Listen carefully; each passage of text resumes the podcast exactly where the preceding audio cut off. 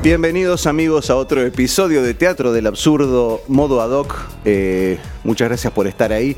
Estoy acompañado como de costumbre por el señor Juan Manuel Echave, que tal? se encuentra noches. a mi diestra, y a mi siniestra el señor Gustavo Ciardulo. ¿Qué tal? Buenas noches. ¿Cómo le va? Eh, y hoy contamos con eh, la presencia en forma telefónica de un invitado muy, muy particular, muy especial. Estamos muy contentos y muy entusiasmados por esta conversación. Eh, Gustavito, si querés te doy los honores, lo presentás como es debido. Eh, bueno, estamos en contacto eh, en forma telefónica, como decía mi colega Gustavo, con el señor Abel Basti, que, que en este momento él está en la Patagonia, precisamente en Bariloche. Hola Abel, ¿cómo estás? ¿Qué tal? Buenas noches, ¿cómo están? Muy, ¿Cómo muy vamos? bien, muy bien, muy bien. Eh, para lo- los que no lo conocen, Abel es un periodista reconocido de nuestro país, trabajó durante mucho tiempo en el diario Clarín eh, y ac- actualmente eh, está viviendo en Bariloche. No sé cuánto tiempo hace que estás viviendo en Bariloche, Abel. Eh, mucho. Muchos.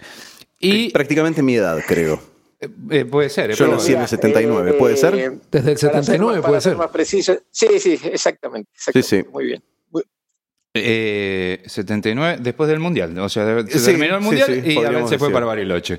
Y eh, Abel es un apasionado de la Segunda Guerra Mundial, por lo que tengo entendido, y es un apasionado por la búsqueda de eh, Adolf Hitler Y su verdad. Su verdad y su estadía en la Patagonia Argentina. ¿Es, así, Abel? esto? Sí, sí, palabras más, palabras menos es eso. Sí. Perfecto. Perfecto. Y estás. La pregunta, o sea, como para empezar Para la abrir el conversación. juego, Claro, para claro. abrir el juego. ¿Qué fue lo que te llamó la atención? O sea, porque estuviste trabajando mucho tiempo en, en Argentina. Eh, te vas a Bariloche, no sé, imagino que te enamoraste de Bariloche y te quedaste a vivir ahí. Sí, sí. eh, bueno, sí, si vamos concretamente al tema, la verdad que nunca me interesó la Segunda Guerra Mundial, ni las armas, ni los militares, Ajá. ni los nazis, ni los norteamericanos, ni nada que se le parezca. Así que Ajá. esto fue accidental en el marco de un, de un caso periodístico importante para, para Bariloche, un caso no periodístico, pero que tuvo repercusión periodística, que fue el, el- la aprehensión del capitán de las SS, Eric Pripke, que fue detenido en Bariloche eh, y extraditado a Italia en los años 90. Así que a partir de, ese caso eh, tu- tuve que escribir mucho sobre los nazis en esos años porque Eric Pripke fue detenido, pero estuvo con arresto domiciliario varios meses. En primera instancia se concedió la extradición a Italia, en segunda instancia en la Cámara Federal no se le concedió, fue a la Corte Suprema y mientras todo esto pasaba, varios meses, eh, sobre el único tema que importaba, digamos, de, de Bariloche y en el mundo de Argentina era el caso de Eric Pripke, el capitán de las CSS. Pero vos decís que Así esto, que eso sucedió obligó en, a- esto sucedió en los 90, decís, ¿no? Entonces, eh, eh, tu Sí, esto, es, esto es en los 90. y, est- y tu estadía en los 80 también estuviste escribiendo al respecto, o me equivoco. No, no, yo te diría que mi, mi fuerte sobre, sobre los nazis y escribir sobre el tema, investigar y demás, arranca a partir del caso Pripke. No, antes no me había dedicado al tema. ¿Y eso fue lo que te llevó a seguir tras los pasos de Adolf Hitler entonces? Claro, sí, en secuencia sería eso. Pasa este caso, este caso me obliga a escribir, al escribir tengo que buscar información, al buscar información empieza a aparecer información un poco extraña Respecto a submarinos que habían llegado a la Patagonia, respecto a personajes que habían desembarcado, etcétera, etcétera. Y eso hace 20 años hasta hoy es una pista que, que sigo y que mm, continúo escribiendo. Esta semana sale un nuevo libro, es el noveno, eh, lo que significa que cada libro ha ido presentando mucha información que he podido recoger en estos últimos 20 años. Información y testimonios también, ¿no? Eh, de la gente que estuvo... Sí, sí, sí. Testimonios, este, eh, personas eh, que al día de hoy están vivas. Yo estoy presentando en- ahora en, en esta nueva publicación y lo he hecho en, en publicaciones eh, anteriores. Este, mm, y documentación, ¿no? Lo que uno puede obtener de documentación desclasificada, fundamentalmente. La clasificada, obviamente, uno sabe que está y le responden que no, que no Claro. se puede acceder por determinada cláusula o, eh, restricción, pero bueno, con eso se va conformando todo el, el cuadro. Es un gran rompecabezas donde uno lo que hace es ir metiendo piezas claro. que van configurando ese puzzle, ese, rompecabezas que se va que se va armando. Lógico. Juancito. Sí, a ver, una consulta. Quería saber cómo es la recepción de esta información, de todos estos datos por parte del público, de la gente que lo lee y la gente que quizás eh, no está tan al tanto y tiene idea de, una historia más oficial. Este, ¿Cuál sería eh, la recepción? ¿Cómo, ¿Cómo fue la respuesta del público ante esto? No, contar esto en los años 90 era más loco, porque nadie, nadie se lo creía, digamos, porque la historia oficial había sido remachada durante 50 años con, la muerte de Hitler en el búnker de Berlín. Así que uno era tratado como tal, digamos, ¿no? Em, luego hubo informaciones nuevas que fueron surgiendo, por ejemplo, el FBI desclasificó documentos, la CIA desclasificó documentos, estamos hablando de documentos que estaban relacionados a una presunta vida de Hitler en el exilio. Eh, también se hizo un estudio de ADN del trofeo que tenían o que tienen los soviéticos en los archivos federales de Moscú, que es un trozo de cráneo eh, supuestamente de Hitler, lo único tangible, porque no hay otra, otra evidencia. Y esos estudios de ADN revelaron que era, que era ADN, femenino, o sea, que pertenecía a una mujer. Con lo cual, em, la única evidencia, digamos, tangible sobre la muerte de Hitler en el búnker de Berlín se cayó. Entonces, todos esos, acontecimientos que fueron pasando, más la certeza de que realmente submarinos alemanes llegaron este, a la Argentina en el 45, en el invierno del 45, todo eso fue un cuadro más favorable para que la gente comenzara por lo menos a dudar sobre la, sobre la historia tradicional. Claro. Y cuando empezaste a investigar en Bariloche, a través de Eric, te empezaste a dar cuenta de que había muchas instituciones que estaban vinculadas al nazismo, como el colegio. Eh... Sí, lo que pasa es que hay que tomarle, esta historia no hay que tomarla así tan, tan detallada respecto a personas o instituciones o lugares, sino que hay que darle un contexto internacional mucho más amplio, que es el fin de la guerra cuando hay un gran acuerdo de última hora entre los alemanes y los nazis, eh, perdón, entre los alemanes y los norteamericanos, este, para evacuar el Tercer Reich hacia Occidente. ¿no? Cuando termina la guerra se reconfigura el mundo. Los que eran socios pasan a ser enemigos y los que eran enemigos pasan a ser socios. Con esto quiero decir que la Unión Soviética, que era socia de los Estados Unidos durante toda la guerra, pasa a convertirse en enemigo de, eh, de Estados Unidos y los nazis, que eran enemigos de los norteamericanos, pasan a ser socios en, el mundo de la operación Paperclip que llevan científicos este, a Estados Unidos.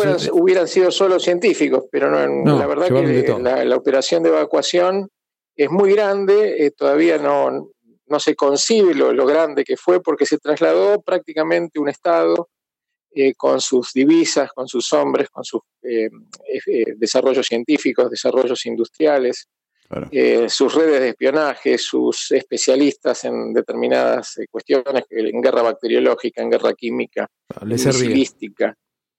Y claro, y esto es de miles de hombres, no estamos hablando de cientos de hombres. O sea que la operación de evacuación comenzó en 1945 y se mantuvo durante casi 10 años. Durante esos años eh, hubo esa fue, se fue realizando esa transferencia que era muy compleja, porque cuando hablamos de miles de hombres hablamos de transporte para sacarlos de, Europa, hablamos de buscarle lugares de residencia y de buscarles trabajo para que subsistan en, su nueva vida.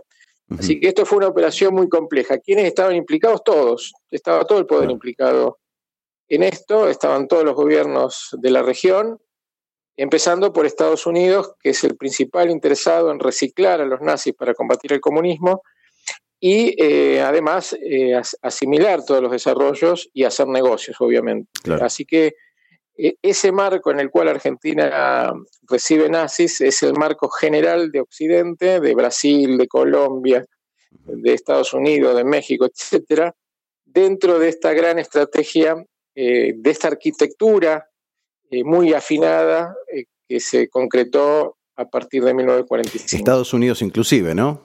Claro. Claro. No, bueno, Estados Unidos es el principal país, es Claro. el que más nazis recibió, digamos, ¿no? Claro. Estamos hablando de todos los, eh, por ejemplo, los eh, hombres, los instructores de los boinas verdes, que era el cuerpo, cuerpo del ejército norteamericano, en sus legajos en Estados Unidos están con sus uniformes de la CSS, porque eran nazis los instructores. Claro. Este, yo decía, eh, exp- expertos en guerra química, fueron al ejército de Estados Unidos, en guerra bacteriológica, toda la misilística, este, todo lo que es eh, cohetería mm, que se personifica en Von Braun, en realidad eran cientos de, de ingenieros eh, de aeronáutica, espaciales, etcétera. Todas las redes de espionaje pasaron a, de- alemanas pasaron a depender de Washington para eh, eh, espiar a los, eh, a los soviéticos. Esto es una transformación del mundo eh, con un desarrollo posterior que es la Guerra Fría, donde las Claro. fichas son completamente diferentes. Entonces, cuando uno dice, bueno, y esa escuela y ese club, bueno, eso es un detalle menor en relación a todo lo otro. ¿no? Incluso en la NASA ¿no? había muchos científicos alemanes, ¿no? Sí, sí, claro, el- todo el desarrollo eh, espacial norteamericano se basa en, en- en los conocimientos y en el traspaso de científicos alemanes que fueron terminaron en Estados Unidos. Claro. ¿Y qué pasó con No, perdón, no, que- pasa- pasa- qué pasó con los también los líderes, los, digamos, los que estaban al frente eh, de- de- del nazismo, digamos, y fueron juzgados en, Nuremberg? Eh, ¿Por qué ellos no eh, pertenecieron al, al- al operativo fuga, digamos? ¿Por qué se hizo, por qué se hizo esa diferenciación? Bueno, hay, hay un juicio, hay, hay un juicio simbólico, digamos, si alguien tenía que, que aparecer para las para, para el mundo, digamos, este, como chivo expiatorio, Ah, fueron claro. un puñado de nazis ajusticiados en, en Nuremberg.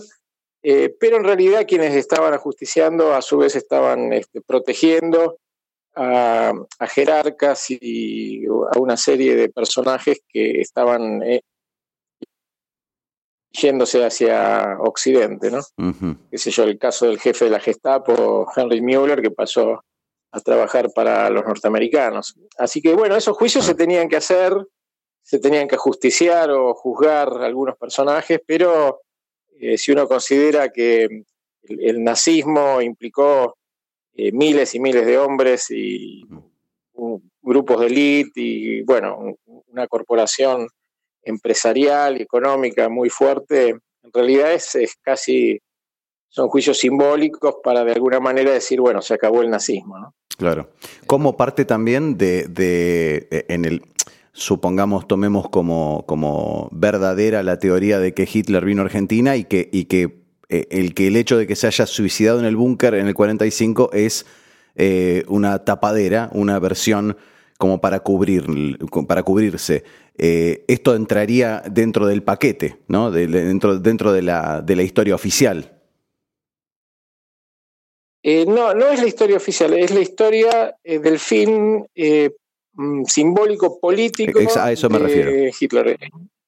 Es la muerte política de Hitler, el suicidio en el búnker de Berlín, el Sí. paso a la clandestinidad, y es el punto final al nazismo, el punto final simbólico, digamos, ¿no? A partir de, de la muerte de Hitler, oficialmente no existe más Hitler y no existe Claro. más el nazismo. Claro, claro. Ah, Es sí, lo Juan. que nosotros conoceríamos como punto final.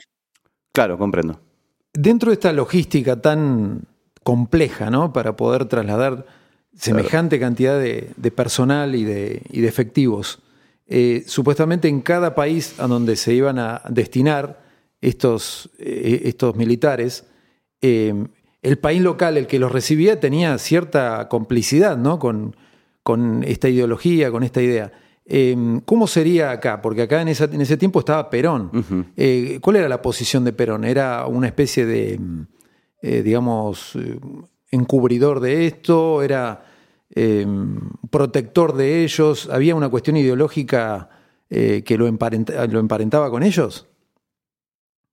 No, yo creo que tenemos que hablar siempre de otra cosa, tenemos que hablar de negocios. Y los negocios en Claro. Argentina con los nazis Mm. no, no empezaron con Perón. Los negocios con los nazis empezaron fines del 20, principios del 30, con la clase conservadora argentina, con la aristocracia, con los militares de élite de época, mm. que hicieron múltiples negocios con los nazis. El partido nazi se fortalece sin Perón en el principio de los 30, es uno de los partidos en el exterior con más cantidad de afiliados y con una serie de holding de sociedades anónimas de capital alemán que obviamente se alinean al Tercer Reich donde cuando uno eh, mira quién eran los socios, pues, se va a encontrar con prácticamente con la clase aristocrática argentina, los doble apellidos más conocidos asociados a los eh, alemanes. Así que mm.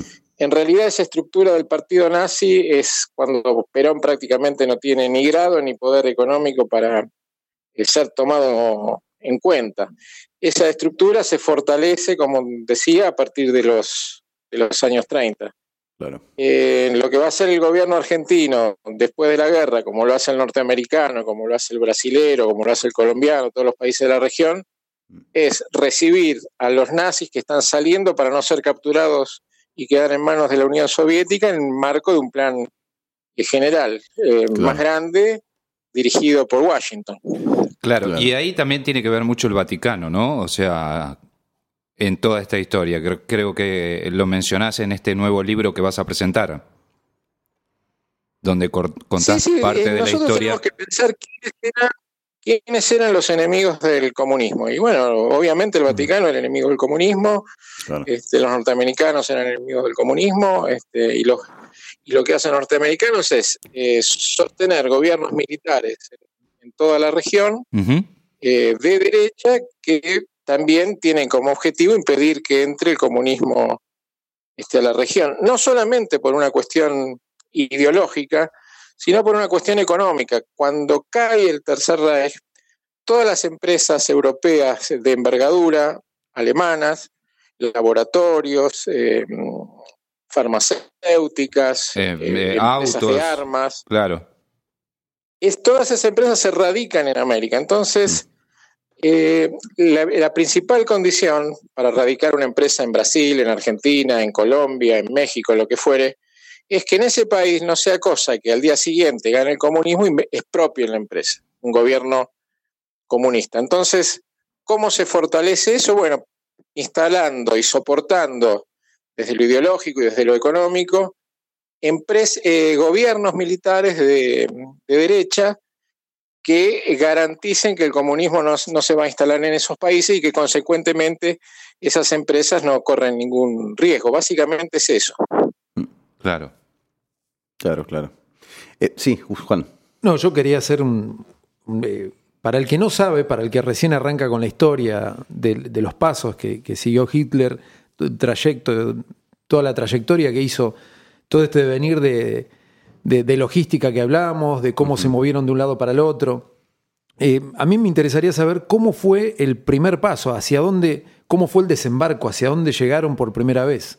O sea, eh, cómo llegó. la ruta de escape, cómo fue la, ruta, pero cómo fue también la llegada, dónde se asentó claro. y, de qué manera. No sé, como para tener una idea de, cómo fue la trayectoria. Nosotros,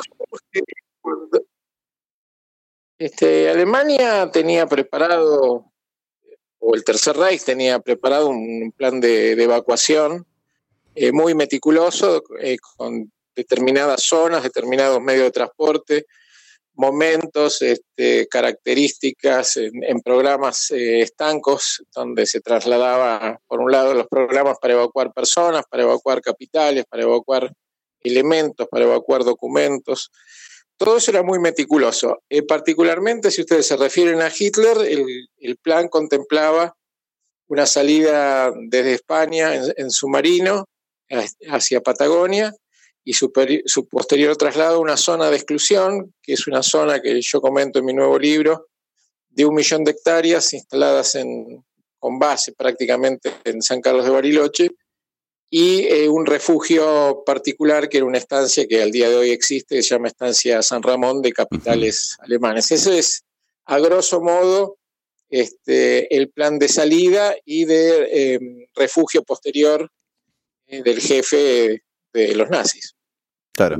Igualmente no, no, no, se encontraron evidencias de que uno de los submarinos eh, había llegado a las costas de Norteamérica primero. Eh, creo que se habían encontrado restos ahí. ¿Puede ser o estoy, o estoy equivocado? No, no, lo que hay es un traspaso eh, a través de un submarino alemán que es el U-534, de, porque de lo que formaba parte del acuerdo, y lo que formaba parte del acuerdo es la transferencia en ese submarino que llegó a puerto norteamericano, no, no es que se haya hundido. Bien. Eh, llevando el uranio enriquecido Exacto. para hacer las bombas nucleares, llevaba más de 500 kilos de uranio enriquecido. ¿Puede ser que también traía un avión desarmado? digamos, toda la tecnología. ¿Cómo? Eh, ¿Puede ser que también traía un avión desarmado? ¿El precursor del Pulki? Sí, sí, llevaban, este, llevaban aviones este, Claro. de, de última tecnología, motores, eh, todo lo que era desarrollo de última tecnología fue en ese submarino, eh, junto con una gran cantidad de, de científicos. Pero lo clave de ese submarino es el traspaso del uranio enriquecido que los norteamericanos no tenían para hacer la bomba. Exacto. Y ahí es, es donde Stalin insta a, eh, a creo que era eh, Eisenhower. No, eh, no, no, no. Es este No, Eisenhower viene- Truman para, para lanzar la bomba sobre Hiroshima. Bueno, es un poquito más complejo el tema. Ajá. Para, para esta historia lo, lo importante es que la, la bomba atómica formó parte de esta negociación Claro. eh, que permitió que todos los nazis con Hitler a la cabeza salieran hacia Occidente, básicamente porque Estados Unidos no tenía la bomba, o sea, la que Claro. Claro. tenían la bomba eran los, los alemanes. Claro. Es, básicamente es eso. Sí, sí, sí. Y sí. entonces es probable que Hitler hacia, haz- eh, o sea, sale de Alemania y haya viajado primero y haya estado en el suelo norteamericano. No, no, Hitler viaja directamente a Patagonia, se- como yo les decía, sale de España con destino directo a, a Patagonia. Esta es una zona donde estoy yo, Ujú. 15 kilómetros está el estado, es una zona eh, de refugio, digamos, no diría un geriátrico, en la zona, Claro. zona cero, donde los este, jerarcas y otros hombres podían sentirse absolutamente segu- seguros. No, no, no tienen nada que ver con lo que van a hacer los norteamericanos. Ah, Este. Los norteamericanos van a reciclar a, a los a los nazis en Estados Unidos, van a eh, desarrollar e impulsar todos estos inventos, eh, todo lo que es eh, la guerra química, la guerra bacteriológica, la guerra atómica, todo, todo esto lo van a desarrollar gracias este, a, a los alemanes que, que viajan hacia allá y, al- y a los desarrollos que ya estaban realizados, los desarrollos tecnológicos. Eh, Son dos áreas completamente distintas. Esta es, eh, como le decía antes, es la zona cero de protecciones, es la zona donde Claro. pueden est- estar tranquilos este, sin ningún tipo de inconveniente y sin ninguna actividad. Pueden descansar y recrearse. Claro, porque eh, dentro de la estancia San Ramón está la vieja estación del tren del ferrocarril, que la estación es, si recuerdo bien, Perito Moreno, ¿no?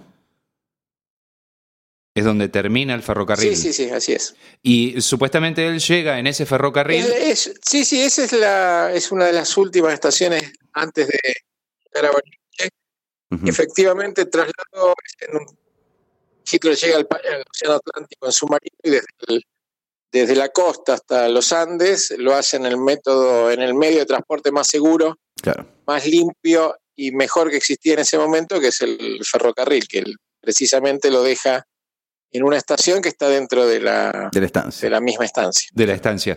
Y la familia, la, la estancia hoy en día sigue perteneciendo a, a la misma familia que pertenecía en el momento en que Adolf supuestamente llega a la Patagonia.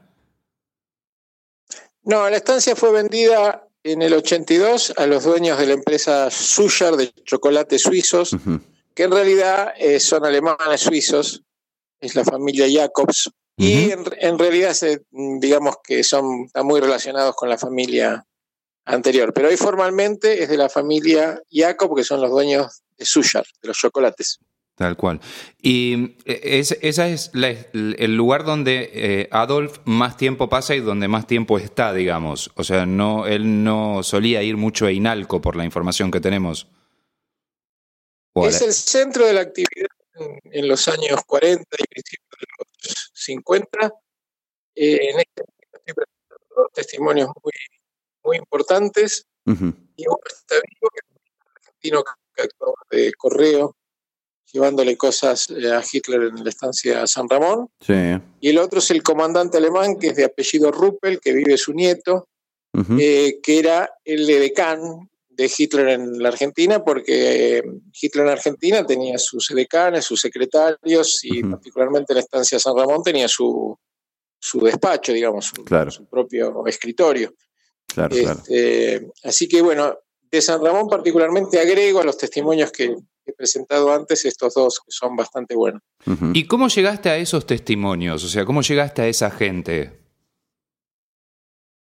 ¿Y cómo conseguiste esas notas, Ah, no? esas son historias largas de, Ah, de contar. Que pueden quedar para 30 otra oportunidad. Que, que nos hemos tomado para esta, para esta oportunidad. Sí, durante la investigación van surgiendo pistas y un testimonio trae a otro. O sea, en la medida que uno va avanzando, va teniendo mucha información y bueno, así se va, se va llegando. Le- La única diferencia con algunos testigos es que quieren, va, están dispuestos a, a presentarse con nombre y apellido, otros prefieren ocultar la identidad, Claro. otros prefieren que me ha pasado eh, ocultar su identidad hasta su muerte, me ha pasado con una persona que mm, falleció ahora en diciembre y que yo ahora puedo escribir su nombre y apellido. Claro. Son diferentes casos, pero eh, en la medida que uno tiene más piezas, eh, todas van llevando a nuevas y a veces eso permite acopiar más información y que aparezcan nuevos testigos. Claro. Bueno, ya, Abel, En para realidad, no hacer- te en realidad, eh, Te escucho, te todo escucho. esto que conté es una forma de no decirte cómo tengo los testigos. ¿no? desde no, ya. no, no, ya nos dimos cuenta, nos dimos cuenta de Uno eso. nunca revela las No, fuentes. no, no, no, sí, porque hace un ratito se nos cortó la comunicación y capaz que en una de esas nos están espiando Ah, o eso el, tele- el teléfono vez, está vez. intervenido y andás Eh, bueno, a ver. entonces, a, a- a título de lo que estás diciendo, para cerrar, Abel, Juan tiene, creo, una pregunta de tipo conspiranoica. No sé cómo es. Ah, yo desde la Sí, inocencia, puede ser, puede ser. desde la inocencia de que de- uno pre- se pregunta, ¿no? Eh, teniendo toda esta cantidad de datos y eh, personas que, que- que afirman haber, haberlo visto, como se ven en, en los libros, eh, infinidad de, de- de documentaciones y de, y- y de testimonios. eh, ¿Cuál es el objetivo? Y ahí me, me pongo más en conspiranoico porque digo, debe haber enemigos de esta idea, enemigos de esta idea que es políticamente incorrecta, esta, hasta incluso se puede llegar a tomar como de, proveniente de una persona que no está bien de la cabeza, ¿no? Eh, O pronazi. o pronazi, Claro. o infinidad de lecturas que se pueden hacer de alguien que habla de una personalidad como es Adolfo Hitler, ¿no? Pero mi pregunta es, ¿cuál es la razón por la cual no se reconoce que él sobrevivió a la guerra, que no murió en ese búnker y que vino acá? ¿Por qué esa idea de negar algo que está documentado y por qué esquivar y, y por qué tanto secreto y por qué hay gente que eh, hasta que no muere no puede ser nombrada? Eh, ¿Cuál es la razón? Bueno, en principio hay una idea eh, conspirativa que yo escuché, que es que Hitler se pegó un tiro en el búnker de Berlín el Ujú. 30 de abril de 1945 a las 15.30 horas. Ujú. Eh, digo conspirativa porque en realidad esta, esta idea o esta, esta suposición no fue fundamentada nunca oficialmente, ¿no? Claro. Eh, cuando cambió, terminó la guerra y cambió el gobierno alemán y asumió un gobierno que no era, que no era nazi con el transcurso del tiempo, Ujú. eh, nunca de- decretaron la muerte de, de Hitler por falta de pruebas. O sea, la, la posición oficial de Alemania eh, fue no declararlo muerto a Hitler, sino hasta 1955, 10 años después, en presunción de fallecimiento eh, por la carencia de pruebas. Estamos hablando, ustedes mencionaban la historia oficial, ¿no? Sí. Claro, según la historia oficial. Bueno, la historia oficial alemana, eh, para la historia oficial alemana, entre el 45 y el 55 Hitler era una persona viva, y no solamente viva, sino que además eh, no tenía ningún procesamiento, no tenía ningún, ninguna condena, consecuentemente no tenía ningún pedido de captura. Esa es la Ujú. historia oficial por parte alemana. Por la parte soviética, Stalin oficialmente y sus generales afirman más de, una vez que no han podido atrapar a Hitler, que ellos no lo tienen, dicen, eh, como insinuando que lo tienen los americanos, que está en territorio occidental. Y este, hasta su muerte, Stalin sostuvo que Hitler había escapado. Esa es la historia oficial por parte de los soviéticos. Y por parte de los norteamericanos nunca afirmaron que Hitler murió en el búnker de Berlín. Por el contrario, han liberado mucha documentación en sentido contrario, esto que yo decía al principio del FBI, la CIA, etcétera y piensen que en 1952, ya varios años después, Eisenhower, el general que había sido, digamos, el jefe de Estado Mayor en, Berlín cuando los norteamericanos, eh, los aliados llegan a, Berlín, después de los soviéticos, en 1952 va a ser elegido presidente de los, de los Estados Unidos y afirma no tenemos ninguna prueba de que Hitler haya muerto en el búnker de Berlín. Así que cuando uno habla de historia oficial, se tiene que remitir a la historia presentada por Alemania, por Estados Unidos, por la Unión Soviética, a menos que uno quiera tomar una teoría conspirativa que escuché por ahí que dice que Hitler se mató en el búnker de Berlín. Claro. en este caso, la, teoría conspirativa sería la oficial, o la oficial hasta hoy. Es que no, no, no, no, es oficial. Claro, claro. No hay ningún. Carece, sí, carece por eso hice esta síntesis de tres de naciones eh, principalísimas del conflicto. En ninguna de estas tres naciones, que en definitiva son las principales, eh, dicen oficialmente que Hitler se mató en el búnker de Berlín. Esto es una teoría conspirativa armada eh, por los británicos un poquito antes del juicio de Nuremberg. ¿Y sabe qué consigue con esa teoría? ¿Sabe esta teoría conspirativa qué consigue? ¿Cuál es su objetivo? No. Eso es lo que queremos saber. sacar del banquillo de acusados a Hitler en el juicio de Nuremberg. Claro. Mm. Porque dictaminando, yo diría casi endeblemente, un, mes antes del juicio, que Hitler murió en el búnker de Berlín, no puede ser juzgado. En cambio, otros personajes, por ejemplo, Martin Bormann, escapa también, el segundo de Hitler, es juzgado en ausencia y es condenado a muerte en ausencia. Claro sacarlo del banquillo a Hitler por, por haberse supuestamente suicidado, se consigue que no tenga después de haber terminado la guerra ninguna orden de captura, porque no hay, está muerto. Claro, es verdad. Se no se me había ocurrido igual. ¿eh? Claro, claro, es, particular. sí, sí, no, se me, hubiese ocurrido jamás. Es muy interesante el enfoque, claro, es más que lógico. Y bueno, a mí me lleva a otra pregunta, la segunda etapa de la pregunta. Hay un dato más que, que, que yo encontré en los eh, documentos de, inteligencia en los años cincuenta y pico, que decían que además, en, por ejemplo, ya a partir del año 55, eh, transcurrido 10 años de los hechos puntuales, eh, toda acción estaba prescripta. Claro, claro. Se, estaban refiriendo se estaban refiriendo a Hitler concretamente. Y que consecuentemente nadie podía reclamar nada de 10 años porque todavía no existían estos tratados actuales de, no prescripción de los crímenes de, de esa humanidad, claro, este, Así que la cobertura era, fabulosa, la, cobertura era fabulosa.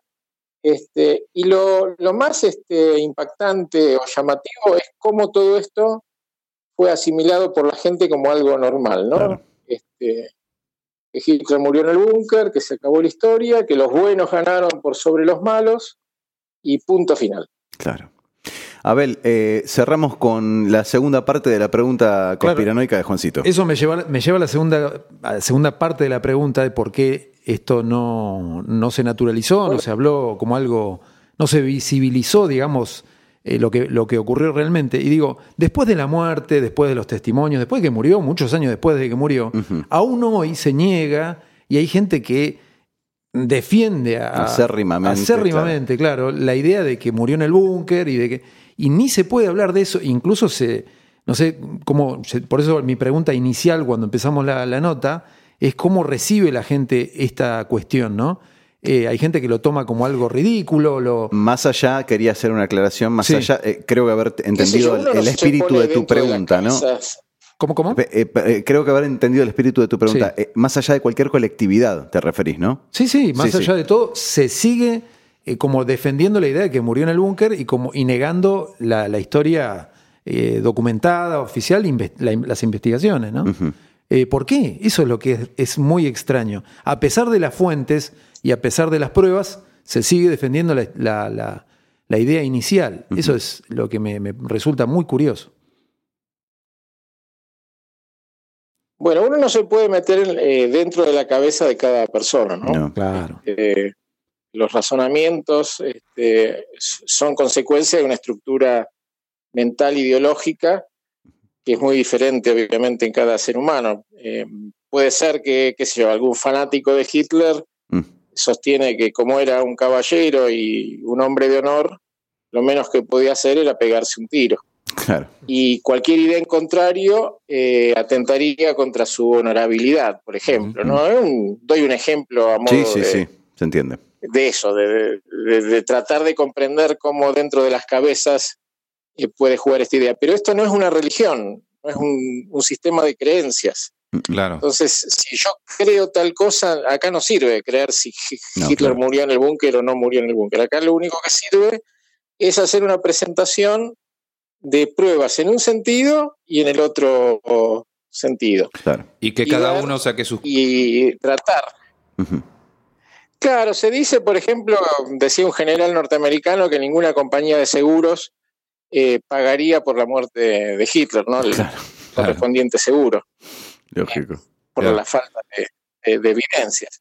Este, así que se trata de eso, de hacer una presentación de pruebas, de testimonios, testigos, y yo anticipo en, en este libro también de fotografías. ¿no? Eh, y cuando uno sume todas es- esas evidencias, ponerla en una balanza contra las otras que puedan demostrar que alguien se pegó un tiro en el búnker de Berlín el 30 de abril Ujú. de 1945 a las 15 horas.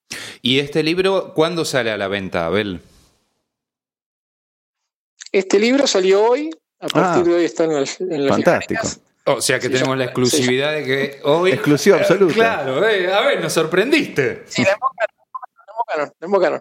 Este, la segunda vida de Hitler, eh, bueno, debe el nombre a esto que yo les conté, la muerte del búnker es la muerte política Claro. definitiva, el pase a la clandestinidad de Hitler. Así que acá se cuenta su segunda vida que arranca en 1945. Claro. Ah, en Sudamérica. Y en este libro nuevo que eh, salió a la venta hoy, eh, eh, Sí. ¿sale a la venta en todo el país? Eh, o, o cómo es el Sí, proceso? ¿Cómo lo sí, conseguimos? Claro. Sí, sí, es un libro de Editorial Planeta, así que se supone que están en todas las librerías o se encargan en las librerías respectivas. Planeta tiene también su edición ebook, este, qué sé Ah, yo, hay distintos métodos para adquirir por, por la web o lo que fuera. Este, yo a su vez, bueno, estoy en las redes sociales, así que cualquiera que quiera hacer una pregunta, ver material, etcétera, este, me busca por mi nombre y ahí Menciona me como en las redes Perfecto, sí, sociales. sí, sí. Sí, Trato claro. de contestar todo lo que Decinos, decinos a través de, de qué redes se te encuentra. Y bueno, Instagram, este, Twitter, Facebook, Perfecto. Como Abel Basti. qué sé yo, eh, todas esas cosas que se inventaron. que- Sí, Abel Basti, Abel Basti. Abel Basti. Perfecto. Perfecto. Y Abel, una pregunta. No quiero eh, eh, hacer un, un spoiler del libro. Está bien. Pero, Vender la idea. eh, claro. eh, yo tengo información que nos pasó un amigo en común, Ajá. donde dice que, bueno, después de toda su peripecia, al amigo. Adolf, eh, El José señor Pastor, José Pastor. eh, al cual le agradecemos porque gracias a él Facilitó el eh, este contacto, contacto sí, con sí, Abel. sí. eh, donde estuvimos conversando también con él y él nos cuenta de que eh, es probable que los restos de Adolf estén en Paraguay, porque él ha Es fallecido. probable, sí. Eh, Es probable, bien. Y nos nombra, nos nombraba un hotel, no sé si lo puedo decir. Eh, no sé si lo mencionás en tu libro, esa es la pregunta. A, Abel. No, no, yo he hablado, eh, no he hablado yo, como yo le digo, como digo, no es un tema de, de opinar. eh, eh, Claro. ¿no? Yo lo que presenté en un libro es el testimonio de un militar brasilero que da las circunstancias estas de una ceremonia eh, funeraria, digamos, en, Paraguay, en determinadas circunstancias, da una fecha de muerte. Este militar brasilero, no lo doy yo, este, y un lugar donde se, em, habría una cripta con, con el cuerpo de, de- o el cadáver de Hitler. Este, es materia de investigación, o sea, Claro. cuando uno tiene un testimonio, con un testimonio no, no, No, no, No, claro, hace claro, nada. Bueno, Hay entonces hay que investigarlo. hay que investigarlo y tal vez eh, tengamos Un décimo libro. Exactamente, en un, en un futuro. Y llega, llega a Paraguay debido a que tuvo que irse de acá de Argentina, se tuvo que ir de, de Bariloche. Por cambios políticos. Bueno, eh, Hitler es una persona que no se queda quieta en, en Claro. un lugar, ¿no? Si bien inicialmente tiene una zona de protección en, en la Patagonia, eh, tiene una movilidad bastante importante, eh, no solo a nivel del país, sino a nivel de otros países. Sale de, sale de Argentina, Sí, se mueve en fue Brasil, Colombia, ¿no? También. se, se mueve, fue a Colombia, estuvo en Perú, eh, tiene una movilidad muy, muy importante. Sí, sí. Este, y obviamente el Paraguay de Stroessner es el- en determinado momento es la zona más segura para los nazis y allí va Hitler y muchos nazis más. Porque está- se brindaban todas las garantías de máximas de protección con, con la ventaja de ser un país muy chico, Claro. lo que le permitía a la inteligencia paraguaya detectar cualquier movimiento contrario, ¿no? Así que Hitler está ahí también algunos años. Claro. Abel, eh, no te queremos robar más tiempo, está- seguiríamos eh, cuatro horas más, Sí, pero la verdad. la verdad es que fue un inmenso honor para nosotros, fue, fue un momento muy lindo. Eh, recordábamos eh, las andanzas que tuvo José contigo en, en Bariloche, que ya comentamos en un programa anterior, y queríamos tenerte acá con nosotros compartiendo alguna historia, algún testimonio y bueno, eh, agradecemos eh, que de forma muy fortuita estamos contribuyendo a la difusión de tu libro en el día de su lanzamiento, ¿no? Que la verdad es que, La verdad que- eh, no me lo esperaba Bueno, eso. la- la pegamos de una Así manera que, increíble. eh, Abel, eh, no tenemos más que agradecimiento para contigo. No, por favor, eh, eh, hago una salvedad con lo de José, ¿Cómo que no? todo lo que haya atribuido en forma negativa a su gira en, en la Patagonia es atribuible a él, no, no a mí. Perfecto. Eh, lo decís porque dejarlo, dejarlo, lo decís porque claro. ¿Por qué claro dato particular lo decís? No sé, no sé, por las cosas que haya podido decir ese hombre, entonces yo quiero eh, Ha dicho. hacer una salvedad. Yo, yo eh, te explico. Eh, lo, lo impresionaste en forma muy positiva.